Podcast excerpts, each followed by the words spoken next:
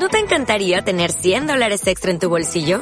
Haz que un experto bilingüe de TurboTax declare tus impuestos para el 31 de marzo y obtén 100 dólares de vuelta al instante. Porque no importa cuáles hayan sido tus logros del año pasado, TurboTax hace que cuenten. Obtén 100 dólares de vuelta y tus impuestos con 100% de precisión. Solo con Intuit TurboTax. Debes declarar para el 31 de marzo. Crédito solo aplicable al costo de la presentación federal con TurboTax Full Service. Oferta sujeta a cambios o cancelación en cualquier momento. Hola, ¿qué tal amigas y amigos? Bienvenidos una vez más a mi rincón en 8 bits. Hoy pues es lunes, esto es bastante diferente a lo que estamos acostumbrados, pero desgraciadamente el día de ayer por cuestiones de energía, la verdad estaba bastante, bastante agotado, eh, no pude realizar el programa. Entonces, bueno, lo realizamos hoy. En el tema del día, hoy será un poco más personal, ya que voy a compartir con ustedes mi top 10 de, los, de las franquicias más importantes para mí.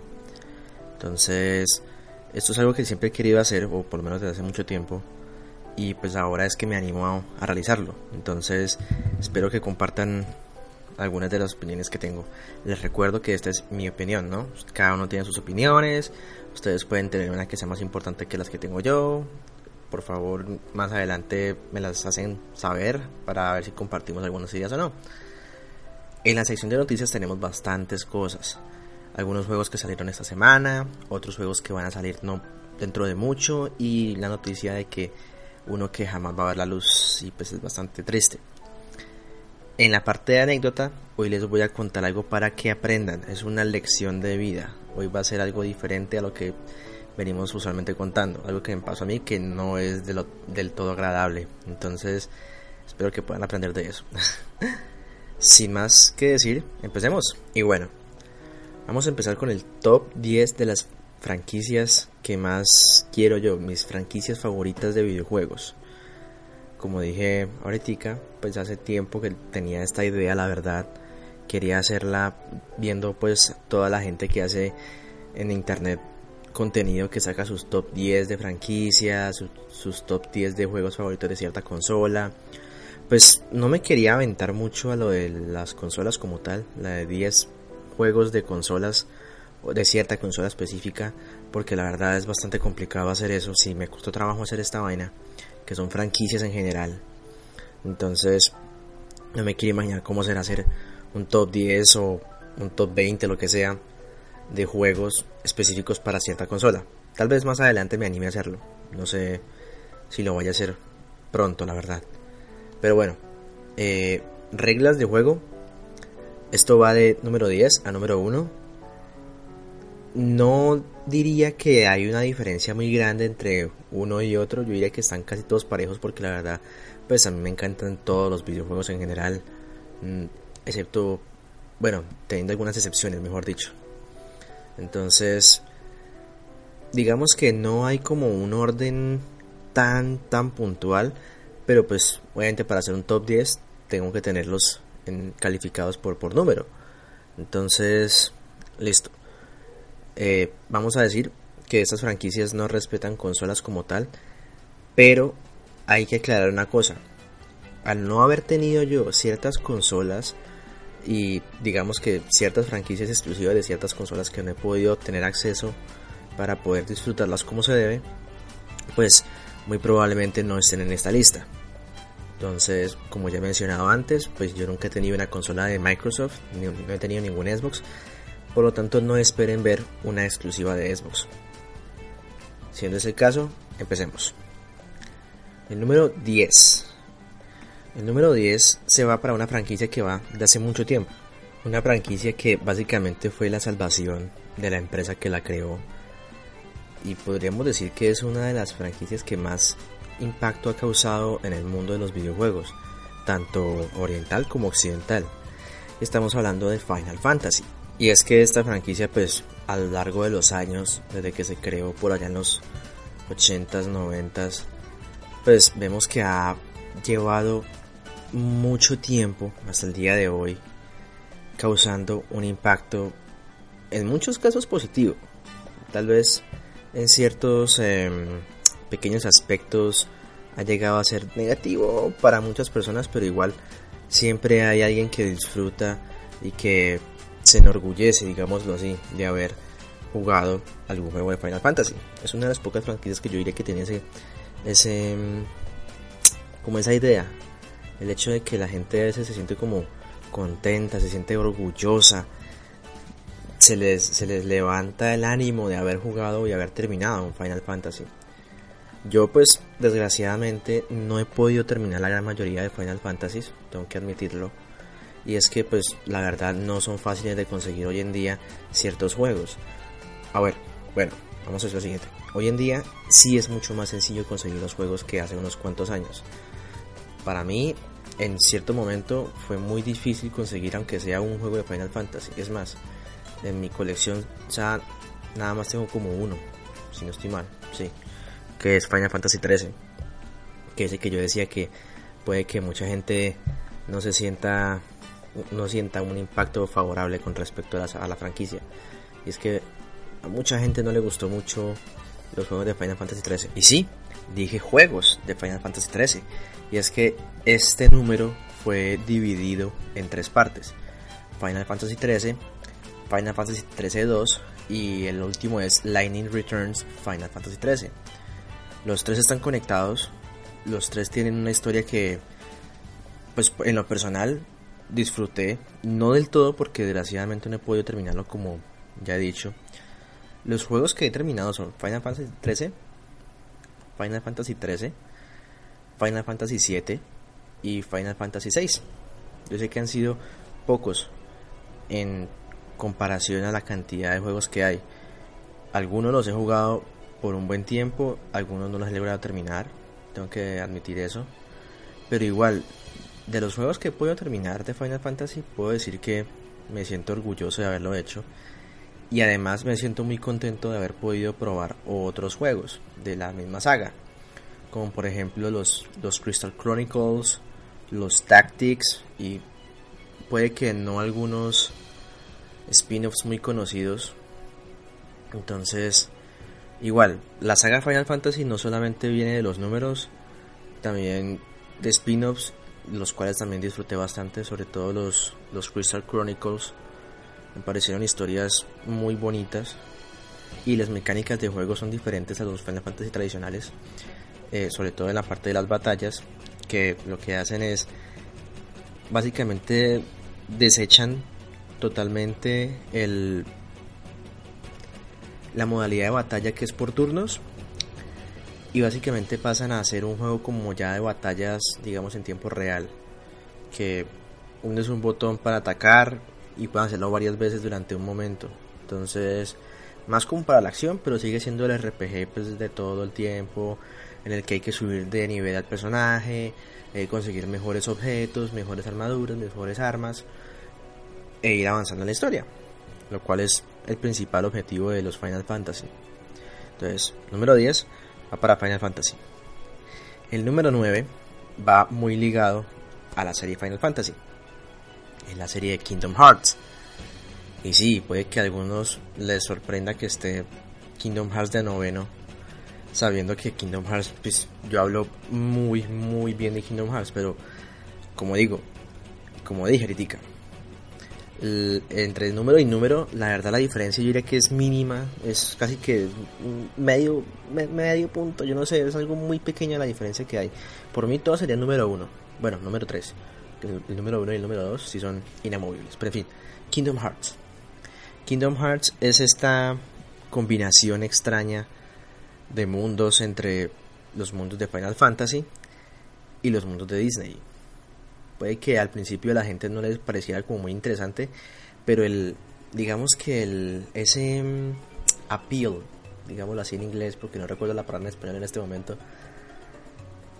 digamos que esa, como ese, esas, ganas de, de mostrarle a la gente que los juegos de Final Fantasy se pueden mezclar y muy bien, de una, de una excelente manera, pues a la gente como que al principio no le convenció, pero ya después de que salió el primero, e inclusive digamos que no el segundo como tal Kingdom Hearts 2, sino el segundo que salió que fue Kingdom Hearts Chain of Memories, pues la gente empezó a ver que el juego no solamente es una combinación de con Disney en la que todo es feliz y todo es, todo es felicidad, sí. todo es como colores, bonito, como una película o musical de Disney. Resulta que no, no. Kingdom Hearts no puede estar más alejado de eso. Tiene sus momentos felices, claro, tiene que tenerlos, como muchos videojuegos. Pero Kingdom Hearts la historia no va solo de felicidad. Las sombras son bastante pesadas, digámoslo así, bastante oscuras. Entonces, bueno, hablar de Kingdom Hearts es básicamente spoilear una historia, porque el juego es literalmente solo historia. Las mecánicas de juego son más de acción que de RPG como tal, pero igual la idea de Kingdom Hearts es basarse y aprenderse y, y adorar su historia. Entonces, hablar mucho de Kingdom Hearts es hablar mucho de lo que es la historia y pues para los aquellos que no han jugado recomiendo que puedan si pueden tienen la oportunidad de hacerlo el problema con Kingdom Hearts el problema que tengo y por eso es que yo diría que está un poco más abajo en la lista de lo que debería estar es el hecho de que esta franquicia ha salido en demasiadas consolas y hasta hace unos 3-4 años era muy difícil llevar em, esta franquicia a todos lados y tener poder jugar todos los juegos y es que inició exclusivo para el PlayStation 2. Después el siguiente juego salió para Game Boy Advance. El Kingdom Hearts 2 volvió a PlayStation 2 como una exclusiva. Sacaron el juego de Kingdom Hearts de Game Boy Advance para PlayStation 2 después. El siguiente, los siguientes juegos salieron para Nintendo DS. Algunos para móviles en Japón, otro para navegador. Después eh, pasaron a 3DS y ahora volvieron a, PlayStation y por primera vez en la historia de una consola de Microsoft va a salir para Xbox One. Entonces es complicado, pero ¿por qué digo que hasta hace unos 3-4 años? Es que no recuerdo exactamente la fecha, pero hay, hay dos colecciones en HD para PlayStation 3, Kingdom Hearts 1.5 y la 2.5. En la 1.5 se encuentra Kingdom Hearts 1, Kingdom Hearts Re Chain of Memories. El Re es como una remasterización de cierto juego. En este caso de Chain of Memories que era de Game Boy Advance. Y están incluyendo la versión de PlayStation 2 remasterizada. O sea, la, la remasterización de la remasterización. Raro. Y, e incluye, perdón, e incluye las cinemáticas de uno de los juegos de DS, que es el 358 sobre 2. Si me preguntan por qué se llama así, no les puedo responder porque tiene que ver con la historia. Entonces, dejémoslo así. se llama, es básicamente Kingdom Hearts Matemáticas, porque es una fracción. Entonces, en fin, dejémoslo así. En el 2.5 está Kingdom Hearts 2, Kingdom Hearts Bird, by Sleep, que lo olvidé, este juego es de PSP originalmente, Bird by Sleep, y están las cinemáticas en HD del otro juego de Nintendo DS, que es el Recoded. Ese, esa es una remasterización de otra remasterización, porque el Recoded era originalmente un juego para móviles en Japón. Entonces lo sacaron para DS en el resto del mundo y eso es para PlayStation 3 solo como cinemáticas. No se, ve, no se puede jugar, básicamente es ver una película de juego de Kingdom Hearts. Ahora, anunciaron hace unos 3 años el Kingdom Hearts 3. Bueno, no digamos que anunciaron como tal, porque se supone que Kingdom Hearts 3 estaba en trabajo desde hace mucho rato. Estaba casi que prácticamente anunciado por lo de la historia otra vez. Pero oficialmente fue mostrado al mundo hace unos 3-4 años, si no estoy mal. Porque fue para la época en la que salió la primera colección para PlayStation 3. Entonces, anunciaron Kingdom Hearts 3. Hoy es el día en que todavía no nos muestran ni siquiera una fecha aproximada. Entonces, toca esperar otra vez. Pero este es el que va a salir para Xbox One y para PlayStation 4. Entonces ya van viendo la cosa. Ahora, para PlayStation 4 va a haber otra remasterización, digámoslo así, o u otra colección, perdón. Que es el Kingdom Hearts 2.8 eh, Final Mix Ultimate, algo así, es un nombre rarísimo. Rarísimo es el nombre de ese juego. Pero trae lo que es el Kingdom Hearts Re eh, by Sleep. O sea, es como una continuación de Bird by Sleep, si no estoy mal. La verdad no estoy muy enterado porque, como ya mencioné antes, estoy con la rabia alborotada contra Square Enix, precisamente por Kingdom Hearts 3. Entonces, ¿y por qué no saben organizarse? Ponen a sacar juegos tras juegos tras juegos y dejan atrás a Kingdom Hearts 3, que es una de sus franquicias más importantes. Pero bueno, en fin, todo por sacar Final Fantasy VII Remaster. Lo cual, la verdad, pues no me pone tan mal. Pero bueno, en fin, si vamos a hablar de cosas malucas, escuchen el programa de E3 en el que van a ver por qué hablo de esto. Listo, siguiente. Número 8. The Need for Speed. Puede que a algunos no les suene, puede que algunos digan, ¿en serio? Y otros que digan, qué chimba. La cuestión es, el Need for Speed ha sido una parte importante de mi vida como videojugador desde casi que los inicios de mi, digamos, de este, este hobby. Need for Speed yo lo llegué a conocer en, en el colegio. Esto puede sonar bastante raro, pero en uno de los computadores, bueno, varios, en casi todos los computadores del colegio donde estudié la primaria, que fueron los primeros años de colegio, eh, eran computadores bastante buenos para la época, diría yo. La verdad no soy muy seguro porque pues en esa época no conocía especificaciones ni nada de eso. Entonces es una época en la que yo iría listo, el computador podía reproducir juegos, para mí estaba bien. Y bueno, hoy en día también es básicamente lo mismo, pero pues ya conozco más de especificaciones, entonces... la cuestión es, Need for Speed fue el primer juego que yo llegué a probar para computador. Específicamente en este colegio. Eh, pude probar este juego. Creo que fue. es que la verdad no estoy muy seguro cuál Net for Speed era. Según he buscado desde hace un tiempo, es el Net for Speed 2. No el original, el 2. Entonces, porque la verdad tengo muy vagos recuerdos de, de esos momentos pero igual pude hacer ciertas investigaciones con respecto al juego. Entonces, The Need for Speed fue el primer juego que pude probar en computador. Fue de los juegos que más pude jugar en PlayStation 1 con el Need for Speed Hot Pursuit, si no estoy mal. Hot Pursuit 2, si no estoy mal era. Aunque tenía un Lamborghini en la portada. La verdad no recuerdo exactamente cuál era porque pues igual pasé mucho tiempo. Y desde ahí he llegado a, a ver encariñarme con Need for Speed porque yo diría que esta franquicia fue la que me hizo adorar los juegos de, de autos, de carreras, no de simulación, porque la simulación no soy tan bueno con el con el Gran Auto, eh, perdón, con el Gran Turismo. con el Gran Turismo no soy tan bueno y con el Forza pues soy peor. Entonces, eso sí, Codemasters son los mejores para desarrollar juegos de autos para mí con Dirt y con... Bueno, en fin. La cuestión, eso no viene el caso. La cuestión es Need for Speed. Una de mis franquicias favoritas gracias a que fue el que me inició, fue la que me inició en los juegos de carreras, que es uno de mis géneros favoritos de los videojuegos.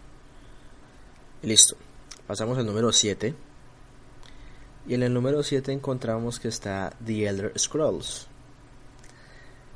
The Elder Scrolls, mi primer The Elder Scrolls, pues tengo que admitirlo, fue Skyrim. Creo que ya lo había mencionado antes. Pero eh, no fue el último. Y la verdad fue algo bastante que así que me impactó la, desde que lo vi. Porque hasta el momento en que yo llegué a ver The Elder Scrolls Skyrim, yo no tenía ni idea de qué era Elder Scrolls. Porque pues fue una época en la que yo vivía, era pegado a Nintendo.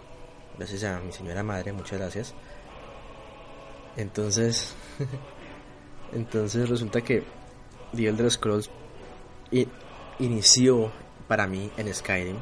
Ya después fue ver lo que era Oblivion, lo que era Morrowind, lo que era Daggerfall y Arena, que fue el primer The Elder Scrolls que salió. De, los, de todos los Elder Scrolls que he podido probar, el único que me falta es el 2, que es el Daggerfall, pero por la cuestión de que no he podido conseguirlo para jugarlo. El 1 pude probarlo gracias a que una campaña online permitió que muchos juegos de MDOS, es se llama, estuvieran gratuitos en internet. Entonces pude probar Arena.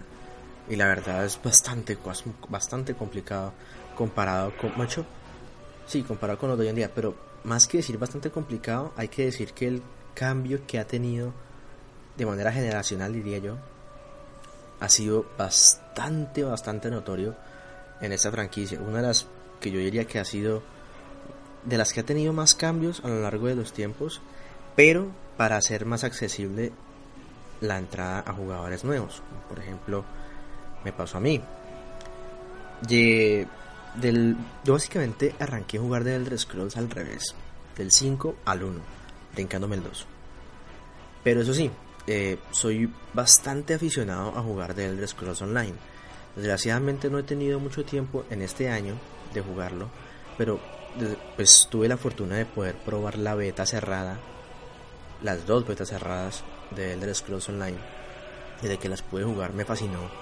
Me fascinó la, la, la manera en que pudieron poner de Elder Scrolls, que es un mundo tan grande, pues con respecto a su mapa, es bastante amplio, bastante grande, y lo hicieron bien, o sea, introdujeron bien ese mundo al género del MMO. Entonces, la verdad, teniendo experiencia en juegos así online, ver cómo una de mis franquicias favoritas entra en este mundo, pues la verdad me pareció increíble en su momento y hoy en día me sigue fascinando. Para los que tienen cuenta en The Elder Scrolls, avísenme para agregarlos y jugar un buen rato de una vez. y listo. Pasamos al número 6. Este puede sorprender a algunas personas porque no es una franquicia que sea de las más vendidas o de las más conocidas, digámoslo así, más que nada es como para un nicho de personas. Y es la saga de Professor Layton. Arrancó y se mantiene en consolas portátiles de Nintendo, en el Nintendo DS más específicamente hablando. Y desde ahí no ha parado desde de emocionarme cada vez que veo un anuncio sobre un profesor Layton. La verdad que cada vez que puedo ver cómo es un nuevo profesor Layton me emociono a más no poder porque fue uno de los juegos y una de las franquicias, por así decirlo, eh, que más pude disfrutar durante la época en la que solamente podía tener ya un juego, digámoslo así, y en la época en la que no tuve tan fácil acceso a los videojuegos, hablando de hace unos 6 años, un poco más tal vez. Entonces, fue una época en la que me aferraba bastante a cierto juego que tenía, que puede tener la posibilidad de tener. Y Profesor Layton fue una franquicia que me dio horas y horas y horas y horas de juego. Porque al darle como esa dificultad de los puzzles, de los problemitas que te ponen a resolver, le da a uno para. Uno se puede quedar en los más difíciles por lo menos media a una hora. Entonces, y eso, que puede que nada más sea yo, porque de pronto era muy difícil para mí en ese momento. Entonces, yo diría que este juego, eh, bueno, esta franquicia, además de tener una historia que la verdad como que lo deja uno con ganas de más siempre, es muy inmersiva y es muy profunda, con unos giros en la historia que lo dejan a más de uno con la boca abierta, diciendo, pero ¿qué pasó? ¿Cómo así? ¿Qué es esto? Y cosas así. La verdad que la historia es muy buena, la de Profesor Layton. Recomiendo que lo puedan probar, por favor.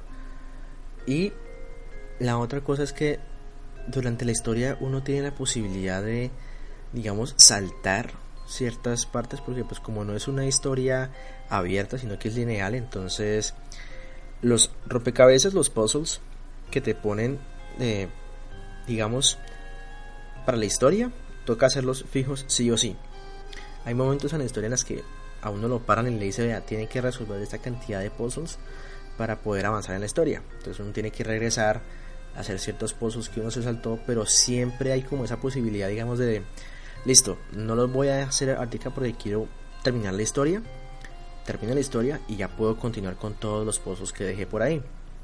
Entonces, La verdad eso me parece muy bueno para extender la vida del juego que la verdad pues no es tan largo.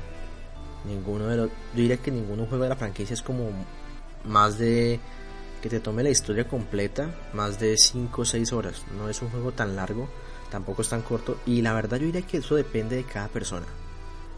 La duración de los profesores Layton depende del de, de, cerebro, la capacidad de poder resolver los puzzles más rápido o más lento de cada persona. Entonces, es un juego que, bueno, son varios juegos. Específicamente son, creo que son 6 o 7. Son 4 para DS y, sí, 3 para 3DS. Son 7 juegos. Imagínense. Y supuestamente, vamos a la vertica de eso, van a anunciar uno nuevo lo cual me tiene muy contento. Entonces, pendientes a eso. Listo, seguimos. El número 5, que la verdad, haciendo esta lista, para mí antes estaba en el número 3, ahora está en el número 5. Y es la saga de Uncharted. Uncharted para PlayStation 3 y ahora para PlayStation 4, que desgraciadamente no he podido probar. Pero con los primeros tres, yo diría que me doy por bien servido. Si la franquicia hubiera terminado en el 3, yo contento. No, no hubiera pedido más, la verdad, porque fue una franquicia que la verdad es muy completa. Ahora, me dicen que el 4 es el mejor.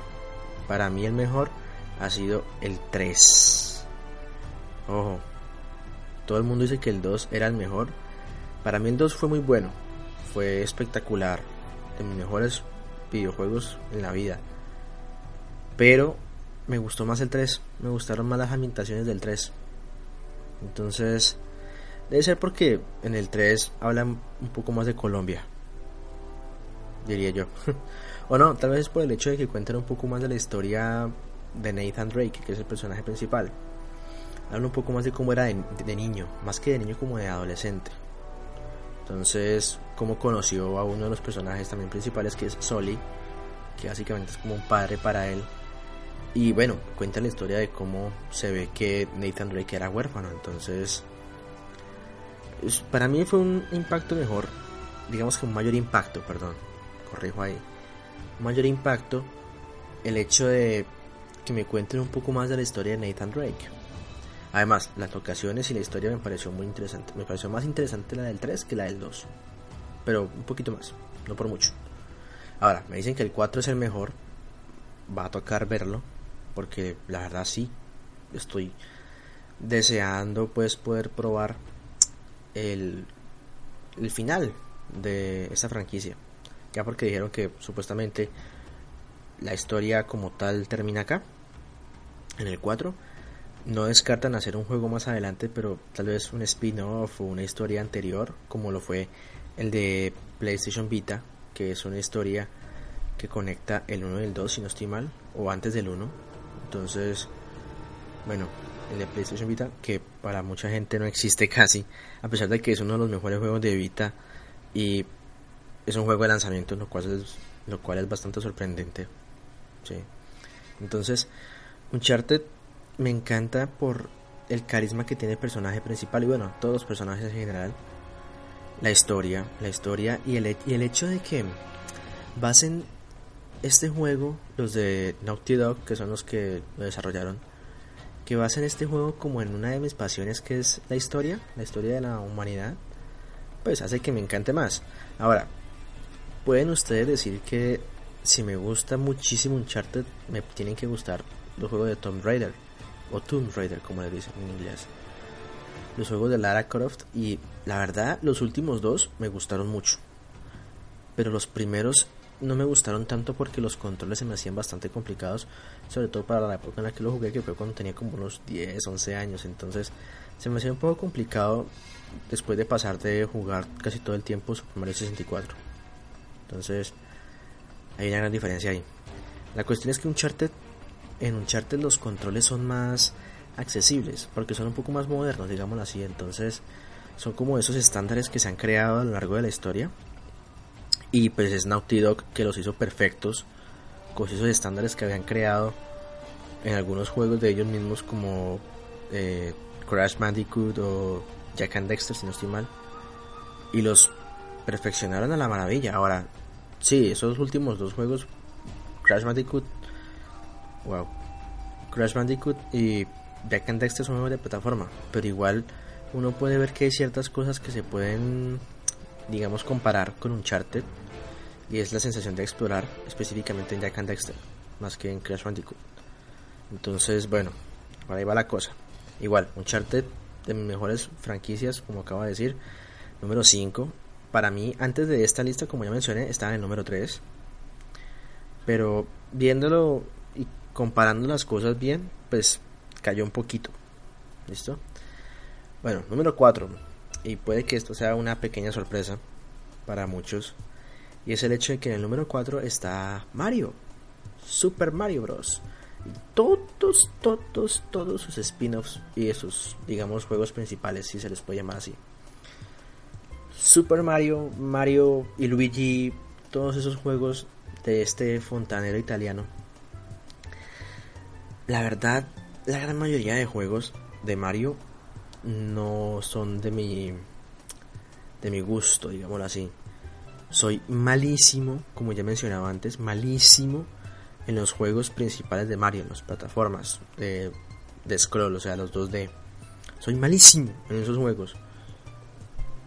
El juego en el que más he llegado a avanzar ha sido Super Mario Bros. 3 y Super Mario y New Super Mario Bros. U, que es el que me venía con el lanzamiento del Wii U y fue el juego que conseguí con el Wii U. Entonces, fueron los juegos que más llegué a avanzar. Ahora, digamos que de los juegos principales como tal, nunca he terminado uno, ni siquiera el Super Mario Bros. original. Tengo que admitirlo. Eso sí, vi a mi hermana hacerlo varias veces, ya que ella sí podía, a ella le encantaba pasarse ese juego. Pero, pero los otros juegos, los que digamos cambiaron el rumbo de Super Mario Bros. como Super Mario 64 o Super Mario Galaxy, hasta el Sunshine esos sí los he disfrutado al máximo. Los que son juegos de 3D de Mario, los disfruto al máximo. Como ya mencioné, Super Mario 64, Super Mario Sunshine, Super Mario Galaxy, el 1 me lo pasé completico, todo, todo, todo completico. El 2, desgraciadamente no le pude terminar, ya que lo tuve durante un tiempo, pero no era mío, entonces no pude terminarlo. Y el Super Mario 3D Land también lo completé, el Super Mario 3D World no lo he podido jugar, desgraciadamente, no he tenido la oportunidad de, conseguirlo. He probado ciertos demos, he probado ciertos momentos, pero como tal el juego completo no lo he podido obtener. Entonces, está en lista de espera, la verdad que sí. Entonces, y bueno, los juegos de RPG, los, los de Game Boy Advance, los Mario Luigi, hasta los de Game, hasta los de Nintendo DS, el Bowser's Inside Story, Inclusive, bueno, no lo llegué a probar mucho, pero me gustó bastante el Super Mario RPG de Super Nintendo. Lo pude probar eh, en la consola virtual del Wii. Me gustó bastante, me gustó mucho ese juego. Por alguna razón no lo pude terminar, creo que fue porque se me dañó la memoria interna del Wii, se me borraron algunas cosas, entonces dejé así. Y los juegos, bueno, los juegos spin-off de Mario como los juego de deportes, Mario Kart. Mario Kart es, yo diría que lo que más, en lo que más destaco en los videojuegos yo llegué a quedar tercero en un torneo en un torneo aquí en la ciudad. Siempre me enorgullezco de eso. en fin, la verdad Mario Kart es como yo diría que lo que más salva, aparte de los Mario 3 Land, de los Mario en 3D, perdón, para esta franquicia. Entonces, y bueno, que me va a poner a pensar en todos los juegos que han existido de Mario, se me pueden ir horas aquí. Entonces, dejémoslo en el puesto número 4. A pesar de que me gusta más Luigi. Y Luigi's Mansion de GameCube es de mis juegos favoritos de esa consola. Bueno, en el número 3, una franquicia que desgraciadamente los últimos años no le ha ido muy bien.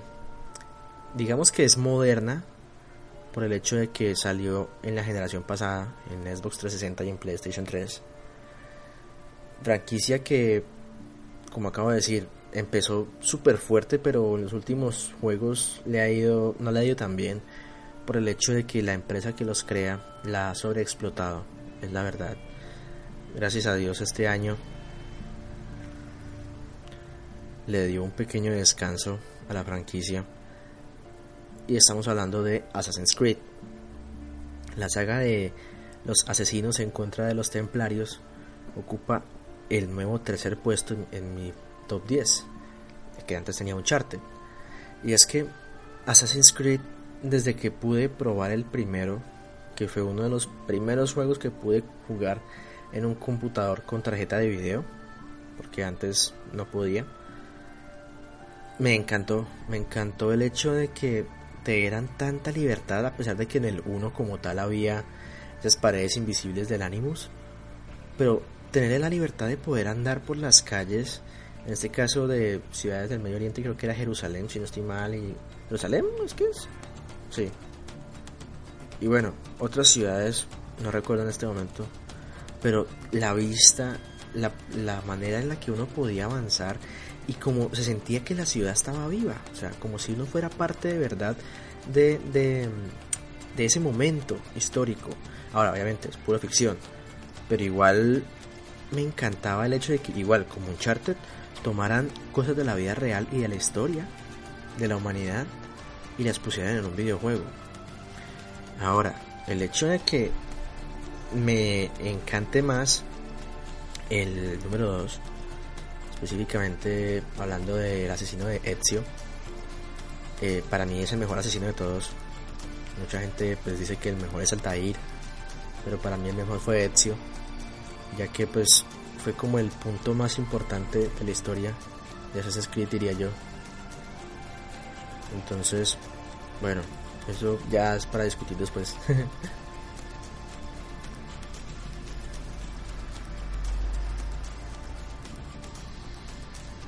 La cuestión es que Assassin's Creed, con la libertad que le da a las personas para poder moverse, específicamente el 3, no puede andar casi por donde le dé la gana, hasta por los árboles.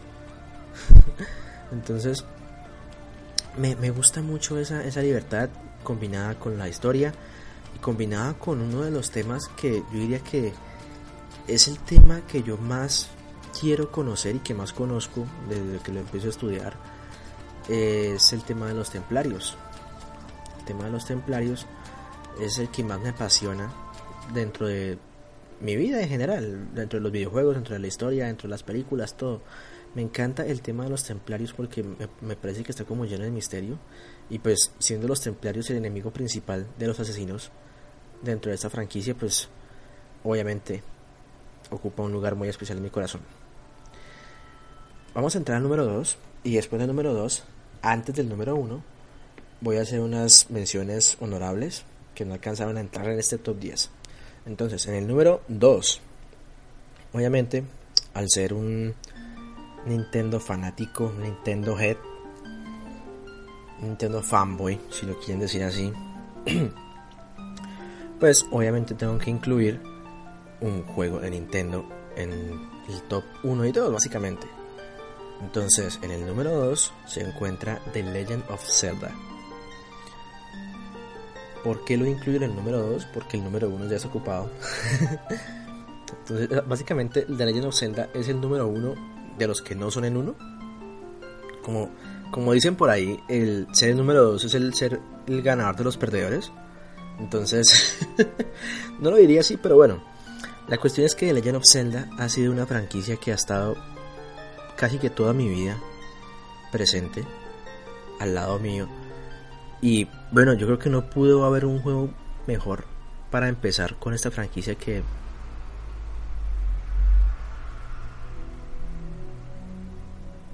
Ocarina of Time. Fue el primer juego que tuve de Zelda, fue el primer juego que tuve para la 64, básicamente, o de los primeros. Entonces, pues bueno, ya ustedes pueden ver, ya pueden deducir por qué me encanta tanto esta franquicia. Y es el hecho de que uno de los que se considera mejor juego de la historia, pues fue casi que mi primera vez. Entonces, pues se ve que empecé con pie derecho en esa franquicia. Ahora, el, de ahí en adelante empecé a investigar un poco más y a poder jugar otros juegos. Pero, graciosamente diría yo, Ocarina of Time no es mi Zelda favorito. Y puede que muchas muchas personas me digan loco o me digan que no tengo gusto por los videojuegos, pero mi Zelda favorita es mi Zelda favorito es Twilight Princess. Sí, señores, el que para muchos es el peorcito, para mí es el mejor. ¿Y por qué? Pues se preguntarán, espero que se pregunten. La cuestión es que Twilight Princess, aparte de que gráficamente se veía espectacular, fue el juego que me introdujo a lo que yo diría el potencial y el, avance generacional con el Wii. A pesar de que pues el Wii ya venía con Wii Sports y fue el que me enseñó los controles de movimiento, ya que Zelda Twilight Princess fue el que me mostró el cambio de generación como tal, así crudo pues. Y es el hecho de que pasó de de solamente hundir un botón para poder atacar a tener que mover el control para poder, digamos, avanzar en el juego. Porque que es un Lethal Legend opciones sin espadas? Nada. Entonces, digamos que Twilight Princess fue el que me marcó más. Ahora, si nos ponemos a hacer un top de los celdas como tal, y eso ya es para otro momento, de pronto lo puedo hacer más adelante. Si les gusta la idea, pues lo hacemos. Pero decir que The Legend of Zelda es casi que la mitad de mi corazón videojugador y no sé si esa palabra se puede usar la verdad. En fin, menciones honorables. Vamos a hacerlas aquí, ya que estamos a punto de entrar en el número uno.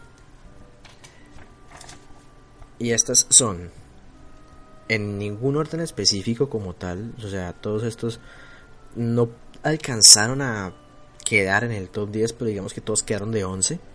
Y es Mass Effect, Sly Cooper, que para muchos pues puede que no sea una franquicia muy conocida, pero a la gente le, le gusta bastante, sobre todo a mí, eh, siendo fanático de, de PlayStation. La saga Persona, que básicamente fue lo que me introdujo como de lleno a esos RPGs como oscuros, digámoslo así porque las historias son bastante ah, oscuritas. Los Ace Attorney, los juegos de Phoenix Wright, los del abogado de pelo de pinchos, eh, Bayonetta, Mental Gear Solid, la franquicia de Sonic como tal. Y pues aquí yo digo que hago mención honorable, pero pues digamos que no me voy a meter en este momento en ese tema con Warcraft. Tanto Warcraft como World of Warcraft. Entonces, ahí está. Listo. Número 1. En el número 1 nos encontramos con una franquicia que tiene casi la misma que yo. y que en este momento tengo al lado mío un póster con todos los juegos principales de la franquicia. Y estamos hablando de Pokémon. O Pokémon o Pocket Monsters, como lo quieran llamar. Si ustedes le ponen el acento donde quiera, usted verá.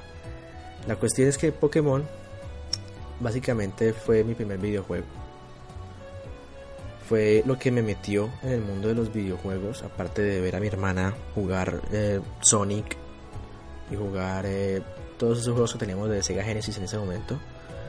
Para mí, la primera razón por la cual yo digo que me inicié en los videojuegos es Pokémon con específicamente Pokémon Azul, que todavía lo tengo para mi Game Boy. Y lo más gracioso es que todavía guarda la partida. La, pila todavía funciona. Todavía tengo la partida que dejé de jugar como en el 2004 más o menos. Para que para esa época empecé a jugar otras cosas. La cuestión es que Pokémon Azul fue lo que me introdujo para mí en los videojuegos. Y desde el año 1998, que fue el primer año que pude probar Pokémon, pues desde ese momento no he parado de jugarlos. He tenido casi que cada una de las generaciones y cada una de, mis, de las generaciones me encanta. Yo diría que solamente hay un Pokémon que yo detesto, de resto todos me fascinan, excepto por uno que me encanta, o sea, es mi favorito que es Scizor, que ya algunos pues saben de eso el Pokémon que más detesto, que menos me gusta, es Stonefisk, de la quinta generación. Es que esa vaina es horrible. Es como si un niño de 5 años hubiera hecho un dibujo y vea, un Pokémon. Ahora, no le quito mérito al que lo diseñó ni al Pokémon como tal, porque pues es un Pokémon, me, me, puede gustar. Pero digamos que es mi menos favorito. Es como el que menos me gusta, pero igual, ahí está. Y yo no entiendo a la gente que dice que, ah, que solamente los primeros 150 eran los mejores, que hoy en día se está quedando sin imaginación, que mire esos diseños, cómo es posible que hagan una tuerca y que hagan dos tuercas y que hagan una tuerca gigante con otras dos pegadas, o un berraco helado, que cojan un helado y le pongan un conito y después que sea el cono doble, o después que una bolsa de basura que se rompió y se volvió una bolsa de basura gigante con basura regada por todo lado. Vea, la idea de que los juegos de Pokémon sean entretenidos es que es eso, básicamente. Los juegos son entretenidos, los juegos para disfrutarlos, no a ponerse a criticar el diseño de las cosas. Ahora, sí está bien hacer eso, pero en Pokémon yo no le veo sentido, porque las criaturas de Pokémon, desde la primera generación hay algunos que no tienen básicamente ningún, ningún sentido. Por ejemplo, un imán con un ojo que se transforma en dos imanes más pegados y tres imanes y listo, sale que es como la defensa que todo el mundo hace para cuando la gente dice, ay, que los primeros eran los mejores. O por ejemplo, Pokémon Grimer y Pokémon Mok, que son básicamente agua lodosa, gigante, con, con tóxicos, con cosas tóxicas ahí, una masa morfa ahí que nada más que con un bracito, dos bracitos y dos ojos y una boca y ya sale. E inclusive los Pokémon Voltorb y Electro Voltorb es una Pokébola que al revés es la evolución Electro, o sea, what? Y hasta Tangela, que es básicamente una masa ahí de cosas, plantas raras, con ojos y zapatos, zapatos. Entonces, ahí está. A los que dicen que, a partir de la tercera o hasta la segunda se volvió malo, pues déjenme decirles, Pokémon siempre ha sido bueno para todo, o sea, desde 1998, que fue acá en América que salió, hasta 2014, que fue el último juego de la franquicia que salió como tal principal, que fue el remake de tercera generación, Omega Ruby y Alpha Zafiro.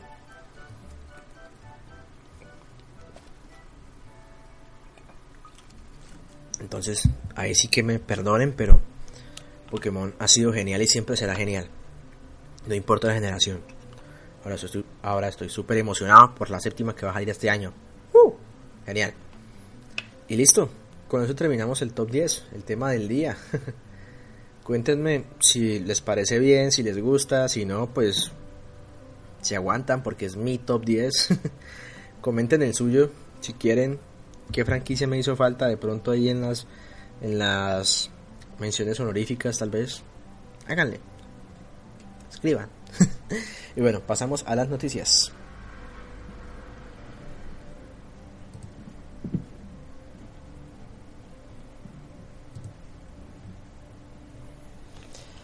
Las noticias de esta semana vienen cargadas de, digamos, reseñas y no específicamente buenas. Y es que el juego Mighty Number no. 9 el nuevo juego del creador de Mega Man, Keiji Inafune, pues no ha recibido las mejores críticas de lanzamiento, digámoslo así. Y es que este juego que ha sufrido, porque ya salió, sufrió de bastantes retrasos a lo largo de, lo que se desarrolló. Hay que también aclarar que este juego fue creado y básicamente patrocinado por la gente, por la campaña de Kickstarter, que básicamente como en tres días completó lo que necesitaban y hasta superó por como por Rush, por el 40% de lo que habían pedido más. Entonces este juego es grandísimo, este juego, la, la vaina como tal fue bastante, bastante grande en el sentido de plata, pero a la hora de entregar el resultado parece que tuvieron muchísimos problemas durante la producción y resulta que la gente se quejó tanto que Keiji Nafune salió a decir que era mejor que nada. Ahora, hay que aclarar lo siguiente. Keiji Nafune no fue el que dijo es mejor esto a nada. Esa es otra parte de la noticia. Y es que el traductor que hizo el trabajo, que se tomó el trabajo pues de traducir las palabras del japonés al inglés para dar la noticia, la embarró. Y ese man fue el que dijo que era mejor que nada. Entonces todo el mundo le cayó en Afune. Porque pues todo el mundo creyó en el traductor porque se supone que el traductor tiene que saber lo que está diciendo. Y le dijeron, oigan Afune, pero ¿cómo así que es mejor que nada? hasta, usted piensa así del juego. Y el man diga diciendo, no, no, no, qué pena. Yo no dije eso. En la traducción hubo un error. Echen la culpa al traductor. Yo lo que dije es que yo tengo toda la culpa. Ahora, puede que suene, puede que suene igual en japonés. Hasta en inglés puede que suene parecido. El hecho. Pero la, cuestión es que Keiji Inafune se defendió y salió a decir que, vea, los errores que tuvimos en el desarrollo del juego son culpa mía. Yo acepto toda la responsabilidad, lo cual me parece bastante sabio haber dicho. Eso sí, no lo excuso de haber sacado un juego como lo sacó. Que lo que mostraba al principio del desarrollo, lo que mostraba por pedazos ahí, se veía bastante interesante. Un poco vacío, pero se veía interesante. Ahora resulta que lo que se entregó fue algo que no se parecía nada a eso. Entonces, obviamente, uno tiene que saber que durante el proceso de desarrollo de videojuegos, pues ese proceso se modifica y se cambia y, muchas veces sale algo que no es lo que, se pensaba. Caso tal, el juego de Devil May Cry básicamente inició siendo un Resident Evil. Una continuación. Se supone que Dante eh, iba a ser Leon de Resident Evil y pues terminó siendo un juego totalmente diferente. Entonces ahí se ven las consecuencias de los cambios que se hacen durante el desarrollo. La cuestión es que Mighty Number no. 9 pues ha tenido no muy buenas críticas. Algunos dicen que es muy bueno, que es toda la esencia que Mega Man pues perdió con Capcom a lo largo de los años. Otros dicen que básicamente es un juego plano, sin emoción, sin vida. Desgraciadamente no tenido oportunidad de probarlo, pero así no puedo decir pues mis opiniones. Espero prontamente poder hacerlo para traerles a ustedes la opinión de Mighty Number. Siguiente noticia, hablando de Capcom, y es que Resident Evil 7 no va a ser un reboot, un reinicio de la franquicia. Va a ser una continuación. Aparentemente va a tener la historia conectada a lo que pasa después del 6. Entonces, pues ahí está para la gente que pensaba que como iba a ser un juego en primera persona, como ya se confirmó durante el E3, pues que, la, que el juego pues iba a ser como una especie como de reinicio a, las historias, como tratando de olvidar lo que pasó en el 5 y el 6, pero parece que no, parece que esta va a ser como una continuación de toda esa historia. Entonces, bueno, ahí está bien. Vamos a pasar un poco más rápido por las noticias porque creo que me estoy quedando sin tiempo. Entonces, vamos a ver. Según el presidente de Nintendo América, Reggie Fils-Aimé, dice que Zelda Breath of the Wild será un vende consolas. La verdad, no dudo que pase eso, Reggie. La verdad que estoy totalmente convencido de que va a vender la cantidad. Bueno, no me voy a poner un número exacto, la verdad, pero sí diría que va a vender más Wii U de lo que se vendió en el último año fiscal, digámoslo así. Porque la verdad, Zelda para Wii U se ve increíble. Y la verdad, si no tuviera el Wii U, pensaría en conseguir un NX de lanzamiento solo por Zelda Breath of the Wild. Así de bueno se ve. Obviamente voy a conseguir el, juego para Wii U porque en mi opinión este Zelda fue hecho para Wii U. Entonces ya más adelante trataré de conseguir el NX por los juegos que salgan exclusivos para esa consola. Entonces, ¿qué más? Juego que salió esta semana específicamente el 25 de este mes, es para Wii U Tokyo Mirage Sessions. Hashtag FE. Un juego RPG que combina Fire Emblem con Persona. Básicamente un juego de idols con RPG. Que la verdad de lo que he visto se me hace muy parecido a lo que fue Pokémon XD para GameCube. Por el hecho de que se ven ciertas similitudes con lo de las personas, o sea, los persona, perdón, y la manera en cómo se, se unen y se juntan las almas de la, del persona con la del personaje, como que me es muy, parecido a lo que es em, la purificación de el aura de los Pokémon en ese juego. Entonces, no sé si por ahí va la cosa, la verdad. No estoy para nada seguro. Solo fue como lo que me causó el impacto. Entonces, aprovechen que el juego está en venta. No creo que la verdad el juego vaya a salir de muy o sea, no va a ni muchas impresiones de este juego. Yo diría que este juego va a terminar siendo uno de los juegos más raros del Wii U eh, más adelante. Entonces, si tienen la posibilidad, aprovechen de conseguirlo. Sonic the Hedgehog cumplió 25 años. Es más viejo que yo. Por dos. Entonces, eh, muy bien por Sonic. La verdad que, igual que pasó con Assassin's Creed, como comentaba ahorita, una de las franquicias que en los últimos años no ha disfrutado de una buena salud, digámoslo así. Y es que el último juego de Sonic, de Sonic eh, Boom, para Wii U fue un total desastre. Un juego que ni siquiera estaba terminado cuando lo sacaron a la venta. Y con un parche como de giga y media, casi 2 gigas, siguieron sin poder solucionar ciertos problemas del juego. Entonces, eh, no le fue bien. No le ha ido muy bien a Sonic en los últimos años. Y es que mucha gente básicamente lo, que quiere es los juegos clásicos pero en gráficas bonitas, en gráficas de hoy en día, digámoslo así. Entonces, bueno, vamos a ver qué pasa. Ahora,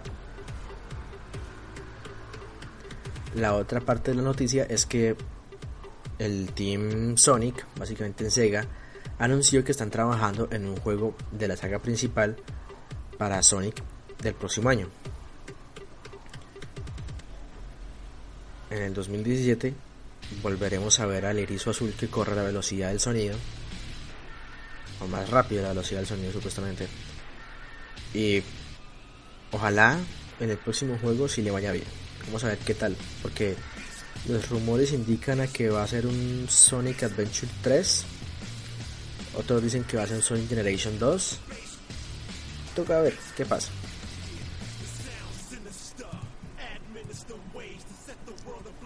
Noticia que tiene que ver con Nintendo. Y es el hecho de que Warner Bros. Interactive, la parte que hace los videojuegos o las licencias de los videojuegos de Warner Brothers, dice que va a apoyar al Nintendo NX. Esto pues cae muy bien para Nintendo porque empieza a ver como ese apoyo de las terceras partes de las terceras empresas que crearon que crean videojuegos que con el Wii U y hasta con el Wii pues no tuvo casi entonces este apoyo pues viene muy bien. Eh, ¿Qué refleja esto? Que de pronto vamos a poder ver juegos como Mortal Kombat o los próximos juegos de Batman en la consola Nintendo, lo cual se ve bastante bien. Otro que también estuvo de cumpleaños esta semana fue el Nintendo 64. Mi primera consola. Mía. O sea, no que fuera heredada, sino que básicamente fue un regalo para mí. Nintendo 64, eh, básicamente la consola de la que más juegos tengo y la consola que yo más, digamos, disfruté de sobremesa, aparte del Wii. Y que tenga 20 años me hace sentir un poquito viejo, la verdad, porque pues para mí no fue hace mucho que yo disfrutaba de, este, de estos juegos en esta consola tan espectacular. Pero igual, me hace sentir que el mundo de los videojuegos ha avanzado bastante en estos últimos 20 años. Comparando juegos como Super Mario 64 a lo que es Super Mario Galaxy, pues se puede ver la evolución tan tremenda que ha habido en 20 años y lo que falta en los próximos 20. Ahora que salga el NX y más adelante quién sabe qué saldrá. Entonces 20 años del Nintendo 64, si tienen la oportunidad de jugar cualquier título de esta consola, aprovechen para celebrar les recomiendo de pronto los juegos de Super 64, Pokémon Stadium, Ocarina of Time o Conker's Bad Fur Day. Noticia importantísima y no sé por qué no empecé por aquí la verdad, es porque no lo tenía en ese orden. Ofertas, ofertas, ofertas y más ofertas. Steam entró en las ofertas de verano. Los juegos que la verdad, fue madre, se me han antojado durante mucho tiempo están a unos precios tan increíbles que yo digo, no, no puedo, no puedo dejar pasar esa oportunidad. Y yo creo que ninguno, ninguna persona puede dejar pasar esta oportunidad para poder aprovechar estos juegos. Hay juegos que están con un 90% de cosas, casi que lo están regalando, vea, denos lo que tengan en la billetera, si acá tiene moneditas de la alcancía, denos, entonces entregamos un juego completo. Es, una, es un beneficio increíble el hecho de que estas ofertas se estén presentando así. Estas ofertas desgraciadamente no van a estar por siempre, van hasta el 4 de julio, un día después de mi cumpleaños. Entonces, aprovechen, aprovechen que no van a estar todo el tiempo. Y hablando de eso, eh, voy a dar la recomendación del día, más adelantico. Seguimos con noticias. Siguiente. Otra noticia que tiene que ver con Nintendo, y es el hecho de que uno de los juegos que más causó impacto durante el E3 de 2014 fue Devil's Third, un juego de el creador de Ninja Gaiden en su momento, eh, Itagaki, si no estoy se llama, que se, se, retiró de Team Ninja hace mucho rato. Básicamente es como un juego como Ninja Gaiden, pero con el man es calvo, tatuajes por todo el cuerpo y dispara armas de fuego a diestra y siniestra. El juego en su momento no recibió críticas tan buenas, más o menos parecido a lo que pasó con Mighty Number no. 9. Pero las, las críticas provenientes de sitios afiliados a Nintendo, a Nintendo, a Nintendo hablan sobre que el juego, perdón, es una evolución de los de la franquicia de Nintendo como tal, que siempre ha sido como amigable, como bonita, familiar y es que en este juego se ve sangre, muerte, explosiones, hasta escenas subidas de tono, si ya saben a lo que me refiero. Entonces, las, reseñas por parte de páginas nintenderas daban este juego como uno muy bueno. Otras que no eran tan afiliadas a Nintendo lo daban como bastante malo, bastante mediocre y simple. He tenido la oportunidad de probar no el juego completo, sí un demo. Y la verdad me pareció bastante interesante. Pareció una evolución, lo que decían las, las los sitios web nintenderos, una evolución de la imagen de Nintendo, dejando de ser tan familiar y pasar como a ese ámbito más adulto, digámoslo así.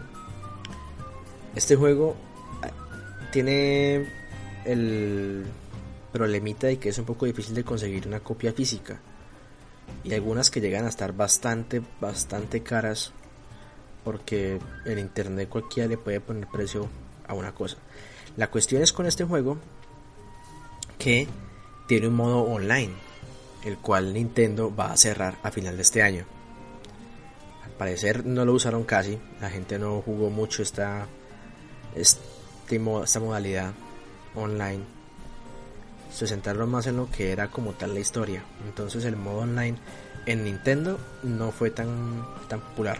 Ahora, el modo online de Devilster está disponible para PC. Entonces, si tienen la oportunidad de echarle un vistazo, pues aprovechenlo porque no va a durar mucho tampoco. Listo, siguiente.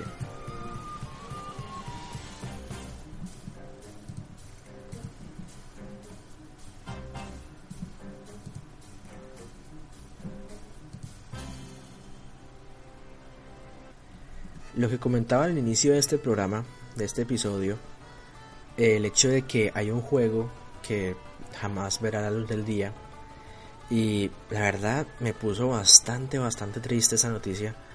Porque era uno de los juegos que yo más esperaba a lo largo de este año. Y es el juego de Criterion Games, los productores, los desarrolladores, digámoslo así, de los últimos juegos de Need for Speed y de Burnout, una de las sagas que más me gusta de, carreras. No alcanzo a entrar ni siquiera en las recomendaciones, pero bueno, ahí está. Burnout. Resulta que Criterion Games estaba desarrollando un juego parecido a Burnout, pero no solamente con carros y motos como tal, sino que era más como de deportes extremos. Entonces se podía andar en autos, buggies, motos, motocross, cuatrimotos, lo que sea, como se llaman esas categorías eh, esquís, o sea, como en motos de nieve, en paracaídas, en aviones, helicópteros. Iba a ser el juego más grande de ahora, hasta ahora de ellos. Y resulta que el juego lo anunciaron en el 2014 y desde ahí pasó totalmente desapercibido para todo el mundo. No volvieron a anunciar mucho más del juego hasta la semana pasada en la que anunciaron que el juego se había cancelado. Se había cancelado porque habían puesto a Criterion Games a trabajar en las modalidades de realidad virtual de Star Wars, las X-Wing VR Missions, las que vimos en el E3. Resulta que a raíz de que anunciaron eso, pues salió el rumor de que Criterion había cancelado su juego y efectivamente eso pasó. Entonces, la verdad me puso bastante, bastante triste esa noticia porque era uno de los juegos que más esperaba. Y bueno, la última noticia es que en esta semana Shuhei, Yoshida, perdón por la pronunciación, presidente de, de Sony Studios a nivel internacional, eh, dio unas declaraciones con respecto a su siguiente consola, el PlayStation 4 Neo. Digo siguiente consola porque pues están modificando el PlayStation 4, pero sigue siendo un PlayStation 4. Resulta que llega y dice que básicamente tanto el Neo como el 4 normal van a coexistir juntos, van a no viene ninguno de los dos a quitarle el puesto al otro. Más o menos lo que pasó con el Xbox Scorpio, Xbox One Scorpio, y es el hecho de que sí, básicamente va a ser la misma consola, pero más potente. O sea, es como un PC. Como un PC, cualquiera puede tener un PC con 4 GB de RAM, o con 8 en este caso, 8 GB de RAM, una tarjeta de video de 1 GB o hasta 2, y un disco duro de, de 500 GB. Y llega alguien más y se arma el mismo PC para correr los mismos juegos, pero tiene 12 de RAM, tiene 4 GB de video y tiene un disco de 2 teras. Pero es exactamente la misma esencia. Que pasa que más potente. Para que se vea más bonito, para que cargue más rápido, cosas así. Entonces, para los que estaban pensando que el PlayStation 4 Neo iba a dejar obsoleto su PlayStation 4, pueden estar totalmente tranquilos según Shuhei Yoshida. Y bueno, eso es todo por ahora en las noticias. Vamos con la anécdota.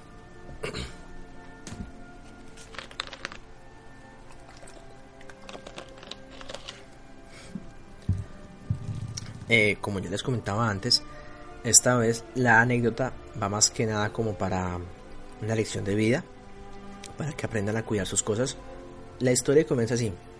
Esto fue en el colegio, esto fue en el grado octavo, para los que no le dicen así, es como tercero de bachillerato. La cuestión es que tenía en ese momento mi Nintendo 64 con los juegos que yo más quería, que eran Ocarina of Time, eh, la verdad no recuerdo muy bien qué juegos tenía en ese momento, porque es que la cuestión es lo que pasó.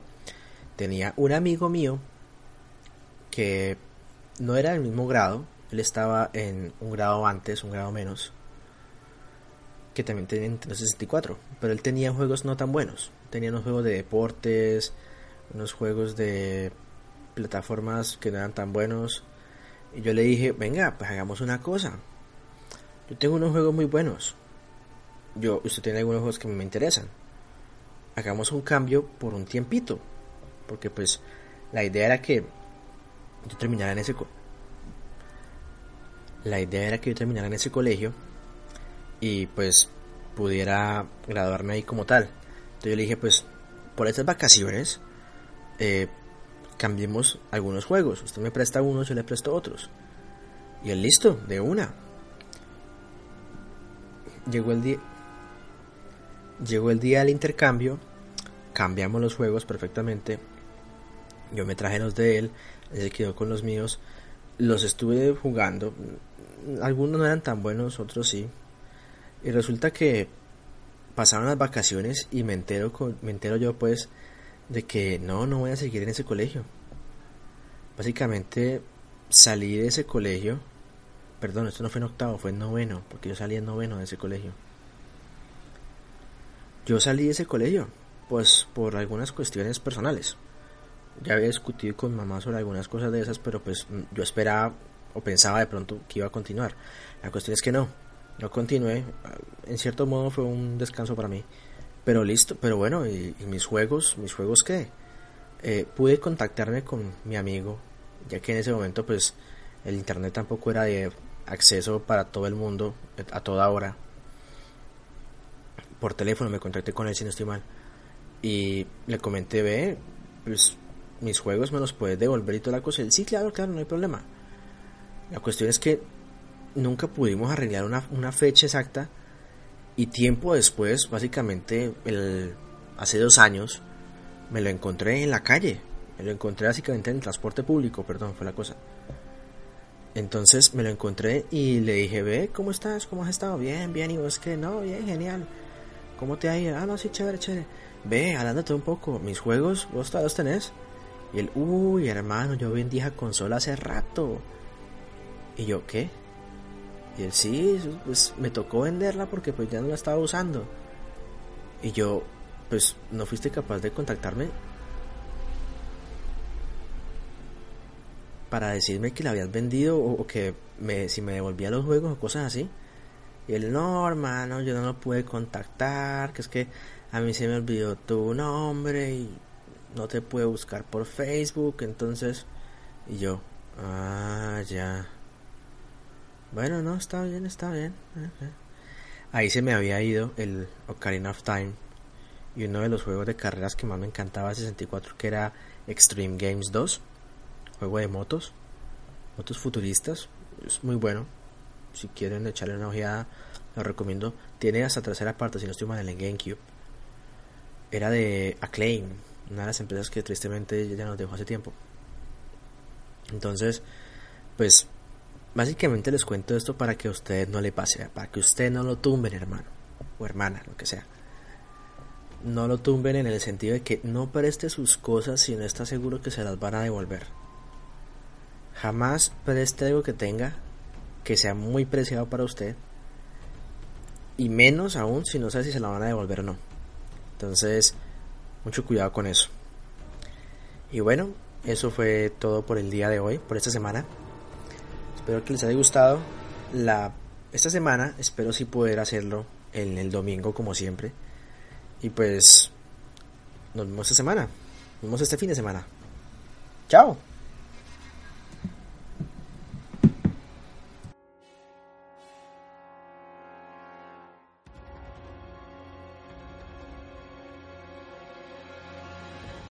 O'Reilly Auto Parts puede ayudarte a encontrar un taller mecánico cerca de ti. Para más información, llama a tu tienda O'Reilly Auto Parts o visita oreillyauto.com.